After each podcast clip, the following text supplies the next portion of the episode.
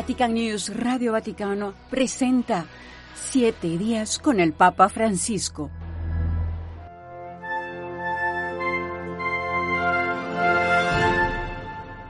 Entre las actividades de los últimos siete días del Papa Francisco destaca el encuentro del pontífice con los miembros de la Asociación de Jóvenes Profesionales del Instituto Toniolo de Italia, a quienes recibió audiencia este 12 de enero en la Sala Clementina del Vaticano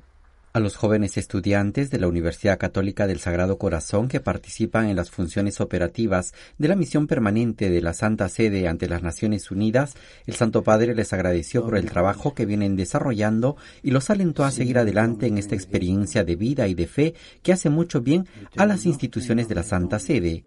Ese mismo día, el Santo Padre recibió a los estudiantes del Comité Católico para la Colaboración Cultural con las iglesias ortodoxas y ortodoxas orientales con ocasión del 60 aniversario de esta institución.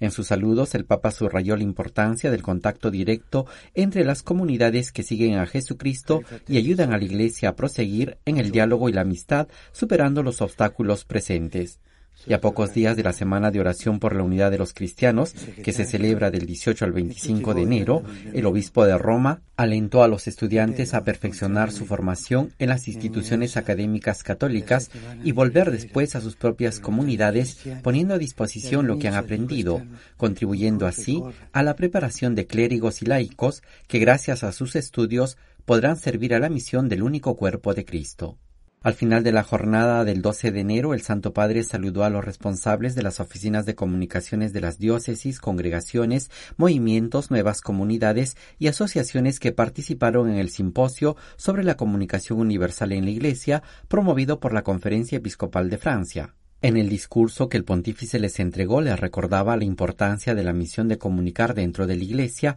sobre todo en el contexto actual donde somos bombardeados de noticias. Al día siguiente, el sábado 13 de enero, el Papa Francisco, antes de reunirse con el clero de la diócesis de Roma, recibió en audiencia a los miembros de Atlética Vaticana, la Asociación Multideportiva de la Santa Sede. A los deportistas que representan al Vaticano, el obispo de Roma les indicó que en el momento histórico que estamos atravesando, el deporte puede ser un puente en favor de la paz, capaz de derribar barreras y propiciar relaciones pacíficas.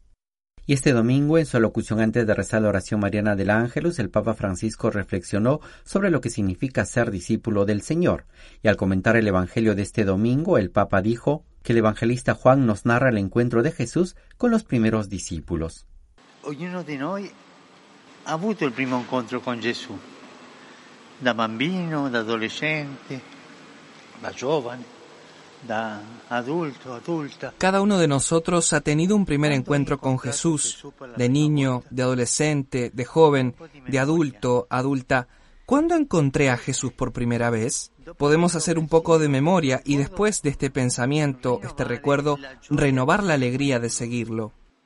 En sus saludos a los fieles y peregrinos que estuvieron en la plaza de San Pedro, el obispo de Roma invitó a no olvidarnos de rezar por las víctimas del aluvión que golpeó el oeste de Colombia y por todos aquellos que sufren la crueldad de la guerra en muchas partes del mundo. Mientras que este lunes 15 de enero el Papa Francisco recibió en audiencia a los miembros de la delegación del Studium Biblicum Franciscanum, institución educativa fundada en Jerusalén en 1924 con el fin de profundizar en los estudios bíblicos y arqueológicos de la ciudad santa. A los miembros de la familia franciscana el pontífice les recordó que la investigación arqueológica debe ir de la mano con la meditación y reflexión de los textos bíblicos dentro del corazón de la Iglesia y los animó a seguir realizándola y cualificándola en la investigación, la enseñanza y la actividad arqueológica. Y este miércoles, durante la audiencia general, el Santo Padre continuó desarrollando su ciclo de catequesis sobre los vicios y las virtudes. En esta ocasión, su reflexión se centró en la lujuria, se trata de un vicio que ataca y distrae todos nuestros sentidos, nuestro cuerpo y nuestra psique. Este vicio se presenta como un apetito voraz que impulsa a utilizar a la persona, a depredarlas, a robarlas, buscando en ellas un placer desordenado. Al final de la audiencia, el Papa Francisco expresó su cercanía con las víctimas del ataque con cohetes en Erbil, en el Kurdistán iraquí, e invitó a todos a evitar cualquier paso que aumente la tensión en Oriente Medio.